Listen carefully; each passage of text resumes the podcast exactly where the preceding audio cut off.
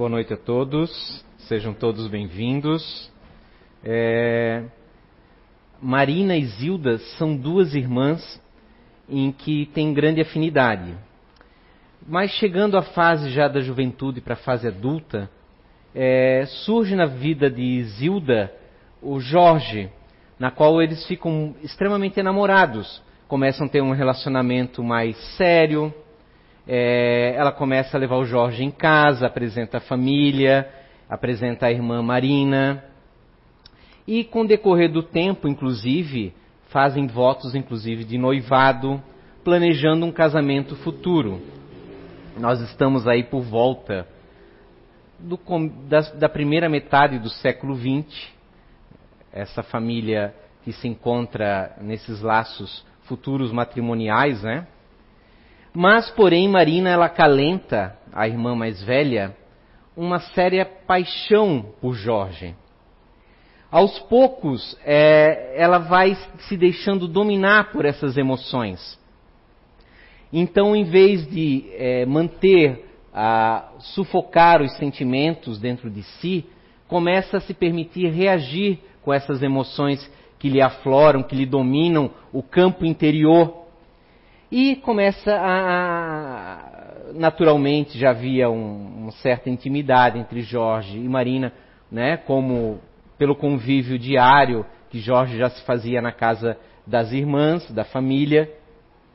E ela começa a flertar com Jorge, que se sente lisonjeado, que também começa a se sentir atraído pela irmã mais velha, se deixa levar pelas emoções, começam emoções a florar, paixões dentro dele, até o ponto em que eles começam a ter uma relação oculta.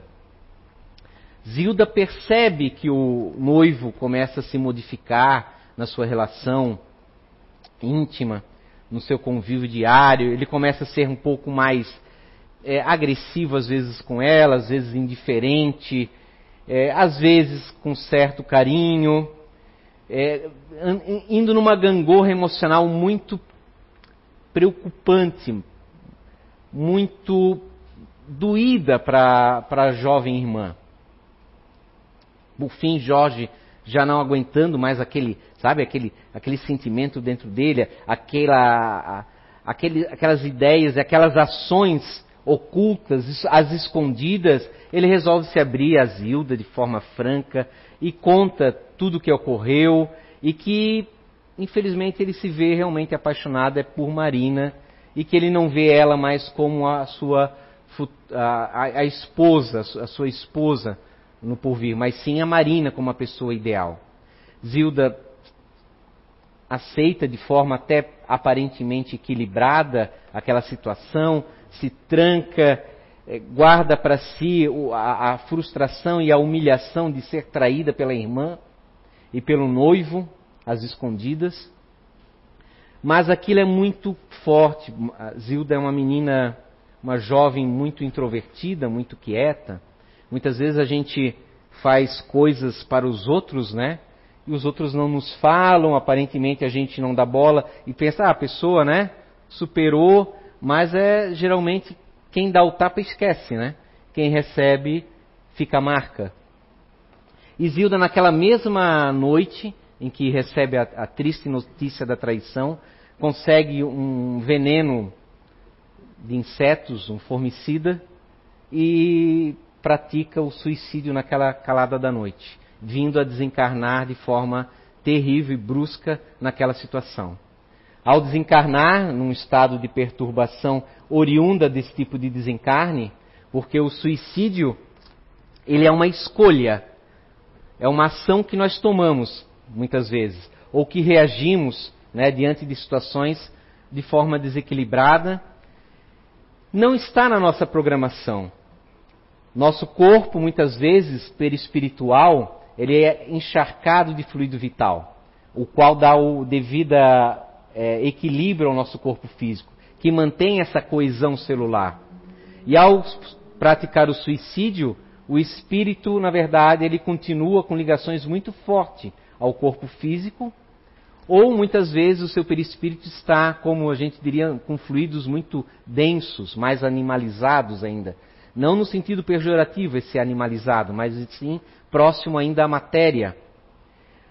E, de certa forma, o espírito, ele, nós, o espírito somos nós, né, pessoas, nós muitas vezes não totalmente escolhemos a nossa vida, mas é, somos muitas vezes orientados sobre os, as provas que queremos, as necessidades que temos de aprendizado.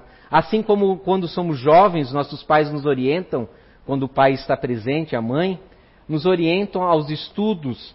Olha, é necessário que você talvez faça o curso tal, faça tal situação, aprenda tal coisa. Da mesma forma, nós somos orientados no plano espiritual por outros mais experienciados, né? no campo evolutivo e que nos orientam nas provas. E ao desencarnarmos, muitas vezes, nós talvez não nos lembramos claramente do que nós havíamos programado, planejado, aceito para nosso desenvolvimento. Mas nós trazemos uma intuição de que nós perdemos a vez. E aquilo, aquilo sim, para o suicida é um tormento, porque é um tormento moral que às vezes supera em muito uma dor física. Quem já foi traído, quem de repente se viu numa situação de frustração intensa, uma perda de, um, de uma oportunidade, não são dores físicas, mas nos levam a, a dores interiores, dores da alma, né? Essas situações, essas frustrações. E são tão terríveis, né? que muitas vezes se manifestam numa tristeza profunda e, quando acumulados e que nós não sabemos lidar com isso, há o que hoje é catalogado como depressão.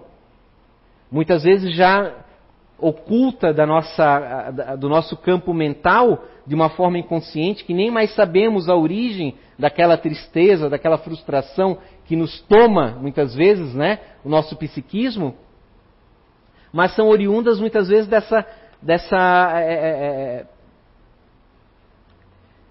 dessa falta de, de, de, de elaborar, de resolver essas perrengas que nós temos dentro de nós. Então Zilda ela é recebida no plano espiritual junto a André Luiz e Silas, conforme está no livro Ação e Reação. E lá ela é socorrida, mesmo no, no seu estado perturbatório, e lá acabamos descobrindo que Marina, Isilda e Jorge, eles vêm numa reencarnação juntos para tentarem reparar os males que haviam sido já impostos pela, pela, para Zilda. Marina, em, em, vivência anterior, havia, é, não ainda como irmãs, mas havia sido amante de Jorge já, no casamento é, de vida passada.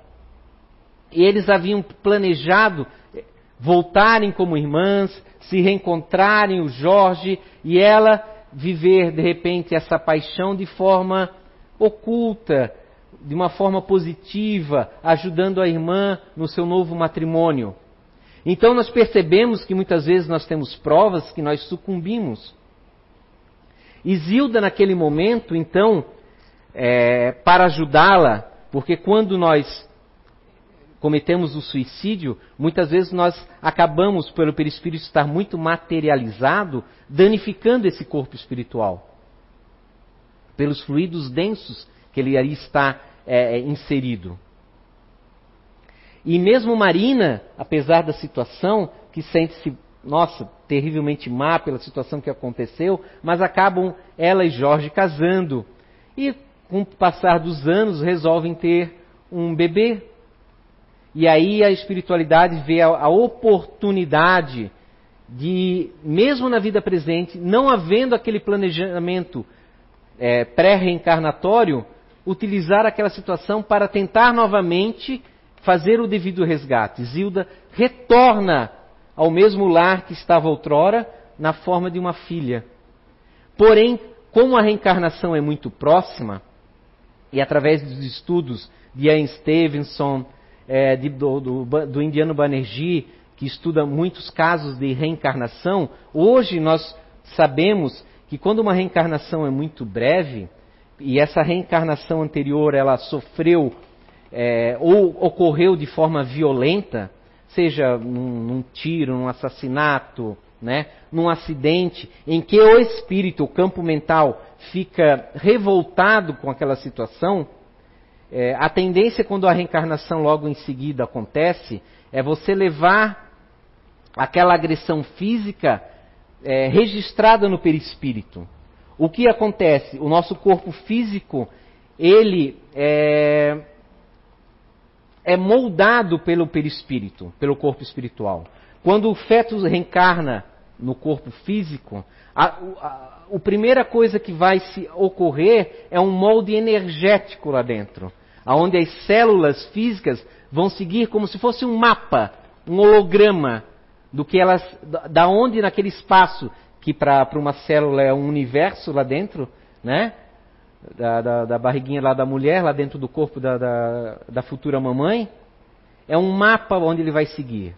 E esse mapa, muitas vezes, diante dessa situação, ele ap apresenta certos acidentes, onde acontecem certas deformidades, certos é, problemas congênitos, é, que a gente muitas vezes considera hereditários, né? mutações, como há, há muitos casos catalogados pelo Hernani, pelo Jim Tucker, é, mais de 3 mil casos de crianças que lembram de vidas, inclusive de um que nasce com um probleminha no coração, que é o avô da, da mãe, que havia desencarnado como policial com um tiro no peito. Exatamente onde ocorreu o tiro, havia um probleminha de coração. Isilda então reencarna, mas diante daquela situação que ela havia tomado um veneno corrosivo, ela nasce com deformações, é, surda e muda, com bastante é, é, situações que iriam ao mesmo tempo despertar né, o, o, o amor materno incrível da Marina. E assim aconteceu. A, o dia a dia, os embates para criar a criança, a, a, a procura de, dos tratamentos necessários, foram fortalecendo ainda mais, porque o amor é, a paixão parece uma coisa mágica, mas o amor a gente constrói. O convívio, a, a, a intimidade, a compreensão, eles vão construindo esse amor. E Marina cada vez foi mais é, se tornando é, mãe, mais é, sentindo esse amor pela sua filha.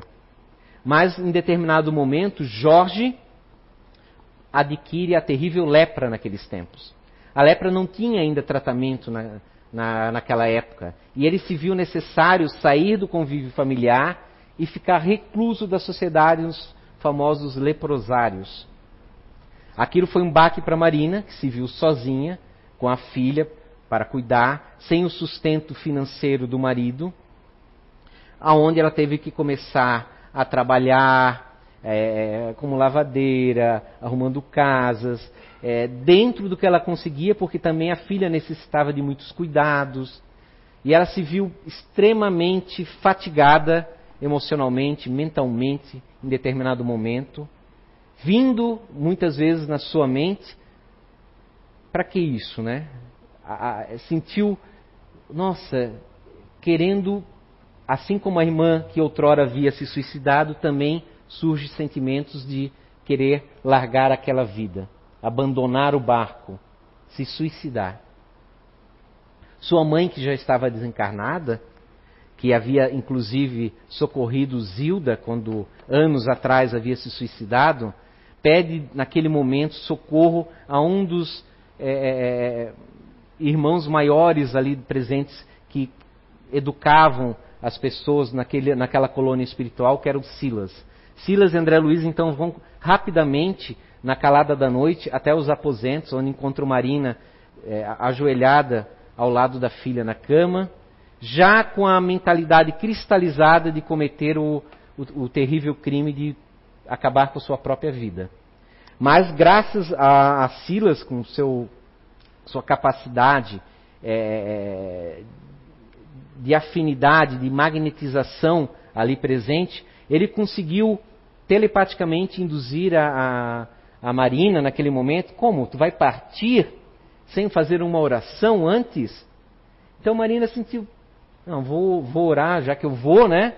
estou decidida aí, vou menos fazer uma oração. E aquela oração, naquele momento, é o catalisador, é o meio que a espiritualidade encontra para chegar à mente dela e, e provocam uma sonolência irresistível, na qual ela se aconchega na poltrona da casa e adormece. E nesse dormir, como todos nós à noite, ela se desdobra.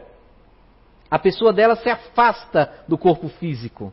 E Silas traz então junto à genitora, a mãe de Marina de Zilda, na qual automaticamente Marina, apesar de estar transtornada e não conseguir perceber Silas nem André Luiz nos aposentos, mas percebe diante do amor materno a presença da querida mãe que ela sentia muito falta. E a mãe discursa com ela para ela permanecer firme, porque a filha necessita dela. É um resgate que deve fazer. Que a filha é a irmã querida na qual nós devemos é, é, os deveres de, de, de ajudá-la na evolução, para que também sejamos ajudados por nossa vez, porque ninguém é um barco isolado no mundo, uma ilha única, mas sim somos arquipélagos necessários, necessitando um dos outros, num ecossistema espiritual muito complexo. E por fim, ao despertar, Marina acorda em lágrimas, berrando: Minha filha, minha filha. E abraça a filha, e Silas diz: ah, Está completo. Estou satisfeito. Marina acorda de novo renovada para as provas que ela necessita. Essa história é tão fascinante que nos dá grandes lições, um capítulozinho presente no livro Ação e Reação. Nos demonstra que não há um determinismo na vida. O maktub, o estar escrito, ele não é ferro e fogo.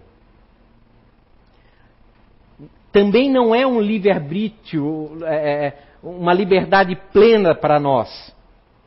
Nós traçamos, sim, né? diretrizes, acontecimentos que necessitamos ter durante a presente vida, pontos importantes que nos vão angariar muito aprendizado e ao mesmo tempo uma sensação de alívio perante a nossa consciência que é culposa. Não muitas vezes dolosa, mas culposa no decorrer de tantos séculos de existência né? na nossa ignorância, não de forma pejorativa, mas no sentido de ignorar o que de fato é bom para nós. Porque muitas vezes nós achamos que uma coisa é muito boa, mas no decorrer dos anos a gente percebe que é muito ruim ter escolhido aquele caminho. E ninguém é culpado. Mas na nossa revolta muitas vezes culpamos, né? É o fulano de tal que me fez seguir aquilo ali, é é a ciclana que causou aquilo ali para mim, é a sociedade que não me dá uma oportunidade. É Deus, né? Que não olha por mim, porque se ele existisse eu não estaria nessa situação. Mas isso é jogar a responsabilidade para fora de nós. É jogar a responsabilidade para os outros. É dar para o, o colo do outro, dizendo que não, eu dependo, a minha vida depende exclusivamente de você, de você, de qualquer um, menos de mim.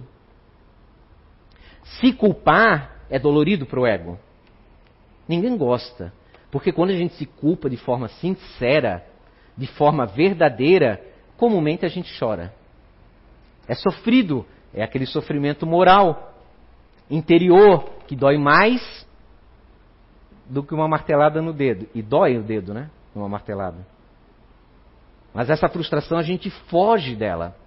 Naturalmente, quem quer ficar sofrendo? Ninguém.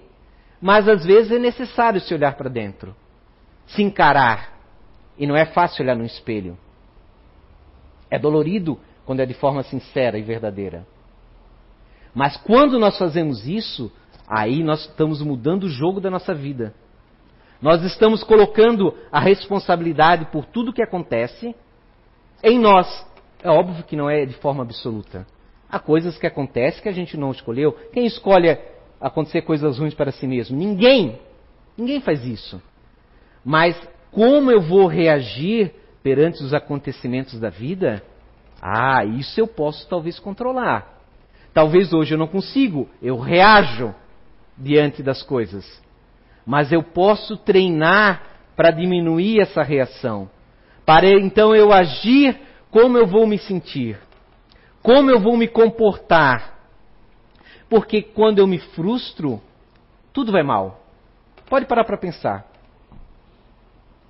As coisas só nos afetam quando nós não estamos de bem conosco. Quando nós estamos naquele dia bom que a gente levanta da cama, né?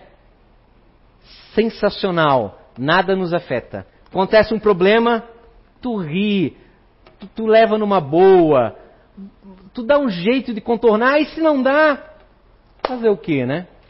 Segue em frente. Mas quando você está mal, ah, coitado de quem está em casa, é o primeiro que vai saber. Porque é o natural, né? Fora de casa nós temos a nossa máscara social, né? E muitas vezes está no trabalho, dá para berrar com o cliente? Não dá, né? Mas em casa a gente berra. Muitas vezes familiares gostariam de ser pessoas estranhas para nós. Porque eles nos veem agindo de forma muito polida, educada com estranho, mas quando estamos na intimidade, somos outro. Isso é algo ah, terrível. Cara, acontece com muita gente. É normal, porque a gente treina muito pouco. É como a gente vai se sentir diante das coisas. A gente está mal. Sabe aquele dia quando a gente está doente mesmo, com um resfriado, com dor de cabeça? A gente não está com paciência para nada. Mas é a mesma coisa quando é um, a gente não está de bem é, é, mentalmente, emocionalmente. É um resfriado psíquico. A gente não está com paciência para lidar com os outros. É o que a gente diz interiormente, né? Ah, não, cara, isso. Ah! Né? E a gente justifica muitas vezes a atitude, seja maledicente, agressiva, é, indiferente, porque não precisa ser só uma coisa enérgica. Muitas vezes, é, uma agressão, ela é calada. Pode ser uma indiferença pode ser uma atitude estúpida que nós temos, quem é que nunca teve? Todos nós já tivemos, né? Isso que pega. Muitas vezes nós não temos essa essa vontade de corrigir-nos, mas é necessário. Aí nós trazemos a responsabilidade para nós. Porque mesmo que seja ruim naquele primeiro momento se autoconhecer, nós passamos então a compreender o seguinte: não, não está legal, é porque talvez eu esteja fazendo sempre a mesma coisa, eu preciso mudar as minhas atitudes, o que eu estou fazendo. E atitudes, às vezes, pode ser: eu preciso é, mudar os lugares que eu vou, mudar o que eu estou assistindo, o que eu estou lendo, talvez eu precise é, conhecer novas pessoas, com outras formas de pensar, é, se abrir, né? Às vezes pode ser que não precise mudar nada, mas precise mudar como se sente em relação àquilo. Eu sempre me sinto frustrado com algo, e aquele algo eu não consigo mudar, talvez está na hora de tentar pensar de uma forma diferente para reagir. William James foi um grande psicólogo norte-americano da Universidade de Harvard, inclusive estudou bastante os fenômenos espíritas em sua época, lá por volta do começo do século XX, se não me falha a memória. E ele dizia: Você não se sente corajoso? Faça de conta que você é. Você não se sente amoroso? Faça de conta que você é. Não, não, é, não é uma política de se auto-enganar, não nesse sentido, de ser falso, de forma alguma de maneira nenhuma. Mas é, um, é, é, é uma forma que pode ser de treinarmos. Ao longo da vida a gente vai modificando. Quem éramos nós né, há 10 anos atrás? Muito diferente do que somos hoje. A vida nos ensinou muitas coisas. As frustrações, as quedas, as dificuldades, os amores frustrados, a, a, as perdas de emprego, a, os entes amados que se foram, tudo isso foi. Cara, ninguém quer, ninguém quer passar por isso. Mas a vida acaba nos levando a termos essas experiências. E isso nos modifica. Às vezes, naqueles momentos em que a gente fica revoltado, não nos modifica positivamente. Mas nós somos, bom, nós somos uns seres danados, nós somos, temos muito poder dentro de nós. Com o passar do tempo, a gente vai meditando, vai assimilando aquilo e vai se modificando. Alguns um pouquinho mais rápido, outros menos, mas modifica alguma coisa. O segredo é a gente refletir mais, tentar se compreender mais e se modificar mais, que a gente se modifica mais rápido, com mais intensidade. Isso é bom, porque daí a vida começa a estar nas nossas rédeas. Ah, vai ser um mar de rosa? De forma alguma. Impossível. Não será, porque sabemos que nós não estamos isolados, né? Às vezes aquele lá realmente vai nos falar algo que vai nos machucar, porque todos nós temos ego, orgulho. O orgulho está em nós, é a fase de evolução que nós estamos. Orgulho, egoísmo, nós todos o temos, né? Cabe-nos a nós a trabalhar isso e, ir reduzindo aos pouquinhos, sem qualquer transtorno, sem neuroses, né? Ninguém aqui precisa ser santo. Mas também não pode ficar na inércia Então essa história da Marina e da Zilda ali nos mostra que mesmo quando nós erramos, a espiritualidade é muito misericordiosa. Ela modifica todo o plano e nos coloca novamente numa nova situação. Marina adquiriu um débito em dobro. Novamente ela, ela vacilou. Nós também muitas vezes vacilamos na nossa vida. Às vezes com uma amiga, com um amigo, vacilamos feio. Às vezes, mesmo pedindo desculpas, não dá mais para voltar atrás e apagar né, aqueles ressentimentos. Né? Mas nos cabe o que? Trabalharmos para é, é, tentar corrigir isso.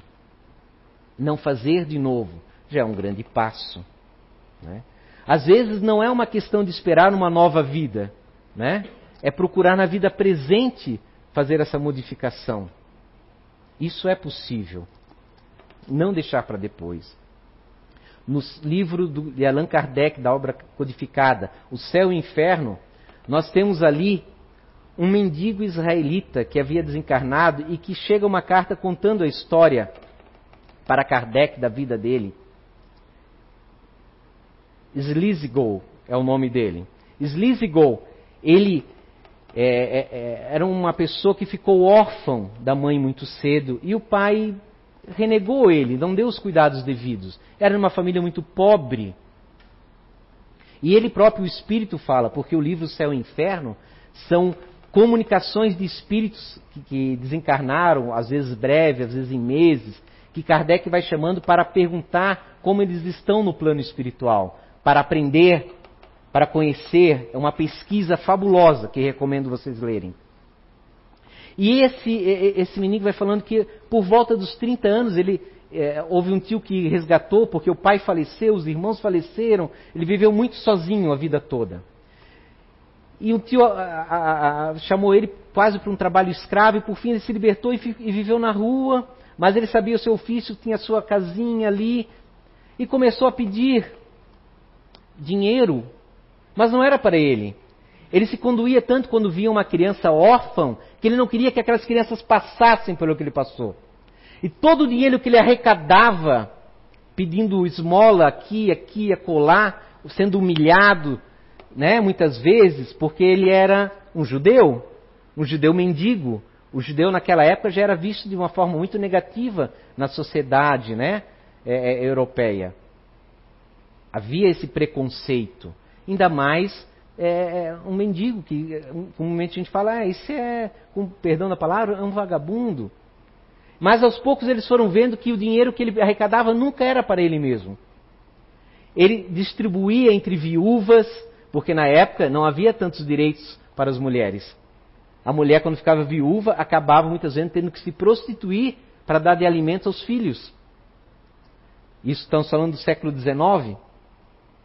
Ele começou a distribuir, e ele é, fazia, vamos dizer, cigarros, né, com a, com a palha, com fumo, e vendia isso fruto do seu trabalho. Aquilo que ele vendia do seu trabalho, ele pegava o dinheiro para o seu consumo de alimento e ainda assim o que sobrava ele distribuía junto. E ele fez isso 30 anos, dos seus 30 aos 60 e poucos anos. E ele ficou tão famoso na sua comunidade por esse gesto de caridade tão nobre que ele não guardava nada para si, distribuía tudo aos outros. E quando ele desencarnou, que ele faleceu, houve na cidade uma carreata levando ele para, para o cemitério. E tantas pessoas que ele havia ajudado nesses 30 anos. E nós, muitas vezes, né, achamos que fazemos alguma coisa na vida, né? E não fazemos nada, né? É que nem aquela a, a, a famosa parábola quando Jesus está, que entra uma, uma, uma, uma senhora que bota só uma, duas moedinhas ali, né, de doação, e, e, Jesus para, olha, essa aí doou mais do que qualquer outro. Mas estás doido, ô Jesus? O outro ali botou 100 moedas? Como é que ela doou mais? Ah, o outro deu a migalha da sua mesa, mas ela deu tudo que tinha. Ele deu tudo que tinha. E ele vem narrar essa história e vem contar por que, que ele teve esse tipo de provação. Porque em outrora, três séculos atrás, ele havia sido um, um soberano na pequena localidade em que ele vivia. Tipo um, um rei. Né? Um soberano muito tirano, que judiou muito a, a, a população local. E que ele havia se tornado extremamente cruel, havia proibido, inclusive, de que se dessem esmolas às pessoas que necessitavam não se poderia distribuir, porque ele queria eliminar aquela corja que ele achava que, estava, que havia no seu reino. E os que tinham, tinham que ficar cada vez mais pobres para serem dominados por ele. Quando desencarnou de forma muito precária, permaneceu dois séculos e meio nos reinos mais inferiores do plano espiritual. Até ser resgatado, quando o arrependimento bateu, e nessa colônia espiritual em que Silas estava com André Luiz, eles planejaram e ele trabalhou e foi se aprimorando durante 50 anos no mundo espiritual, naquela colônia, trabalhando, e ele escolheu, então orientaram ele a voltar, né? Nessa situação, e ele escolheu mais alguns gravames para fazer, e naquela vida, naquele momento, ele conseguiu, realmente, ele diz, é, não reparar, né? Porque ele havia prejudicado tantos, mas sentir aquele alívio moral, a, a, aquela retirada daquele peso que a culpa, quem já se sentiu culpado sabe, que aquela culpa lhe machucava o seu coração. Então não tem uma regra. Em uma encarnação ele conseguiu vencer, outros não conseguem. Necessitam de várias oportunidades. Mas é necessário a gente esperar o desencarne para reparar as coisas? De forma alguma. A partir de 1980, a China estipulou uma terrível política de um filho único na sua sociedade. Eram muitas pessoas e havia pouca comida, era necessário reduzir a população. Mas, como tudo, acabou se descambando de forma muito negativa. Foi estabelecido autoridades em vários locais e essas autoridades começavam a receber cobranças das autoridades né, na capital para reduzir, para reduzir os nascimentos, recebiam prêmios quando, quando, conseguiam, e o ser humano é danado, né? Quando tem envolvido seja dinheiro, né? Seja a eh, área sexual, ou seja poder, né? É, fama, ele se perde. E começaram a acontecer é, é, é, sequestros de jovens que estavam para ter o seu segundo filho, que não queriam abortar, e à força eram levadas para sofrerem o aborto e depois é, serem esterilizadas, não poderem mais ter filhos. Muitas eram arrastadas, algumas é, na, na, no, naquela, naquela clínica é, conseguia escapar e sair às vezes correndo nua pela rua para tentar escapar e, e salvar o seu, o seu filho no ventre. Uma dessas senhoras, hoje com 85, 86 anos, Guani, não sei se essa é a pronúncia correta no chinês, durante 20 anos ela trabalhou como uma dessas chefes locais, desses grupos que praticavam o aborto obrigatório ela narra num, num excelente documentário feita por uma por duas chinesas em que ela praticou em torno, ela calcula de 40 mil a 50 mil abortos nesses 20 anos. E a, a, a produtora pergunta: e você se arrepende plenamente? Todos os dias.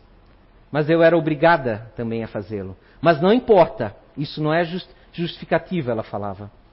Porque se alguém iria fazer e eu era obrigada, mas eu fui como a mão do carrasco. Então, para tentar pelo menos a, a, aliviar ou reparar essa falta que me dói no meu coração, hoje eu trabalho esses anos que me restam para curar pessoas, mulheres que não podem ter filhos. E aí ela mostra a casa dela, a pequena sala, cheio de cartazes de, de, de casais que mandaram correspondência agradecendo a ela por ter finalmente conseguido ter filho. E ela e via a, o olho dela lacrimejar e mostrar ali: Isso aqui é sim o que eu tenho orgulho que eu faço hoje. Então, muitas vezes, como se diz, né? Aqui se faz, aqui se paga, né? Mas não é necessário um, a, a, intervalo de uma vida para outra. Às vezes é possível fazer agora. Então nós podemos, de fato, e nós temos esse poder nas nossas mãos. Cometemos erros, não estamos satisfeitos com o que está acontecendo em nossas vidas, vamos arregaçar, vamos levantar, vamos fazer diferente, vamos reformar-nos. Às vezes basta uma reforma interior, não vai mudar de um dia para a noite. E muitas vezes a gente vai talvez se frustrar e desistir no caminho natural. Choramos, choremos. Mas no dia seguinte vamos levantar de novo e continuar para frente. Não tem como ser diferente. Mas nós temos e não estamos sozinhos. Há uma multidão de espíritos à nossa volta.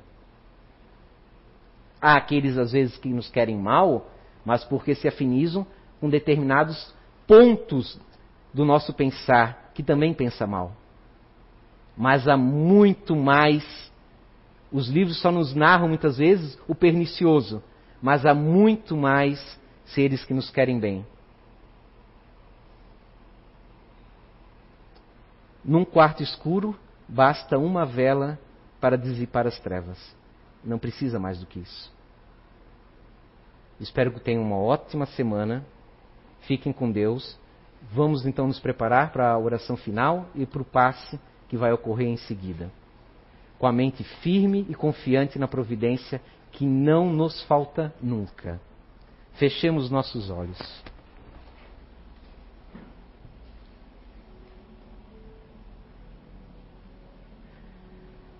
Senhor, amado Mestre, que nos observa e trabalha por nós em milênios afora. Te agradecemos a tua dedicação e o teu apoio que não nos falta. Mesmo naquela noite que não enxergamos as luzes, sabemos que estás conosco, Senhor. Obrigado à providência que está aqui ao nosso lado o irmão, a irmã, que não nos deixe em vão. Obrigado, Senhor, pela oportunidade que temos, pelo corpo que nos encontramos, pela vida que agora temos, pelo aprendizado que recebemos.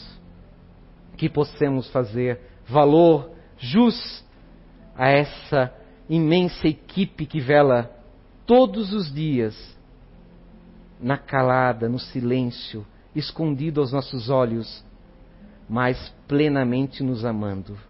Obrigado por esse amor. Muito obrigado, Senhor. Que assim seja.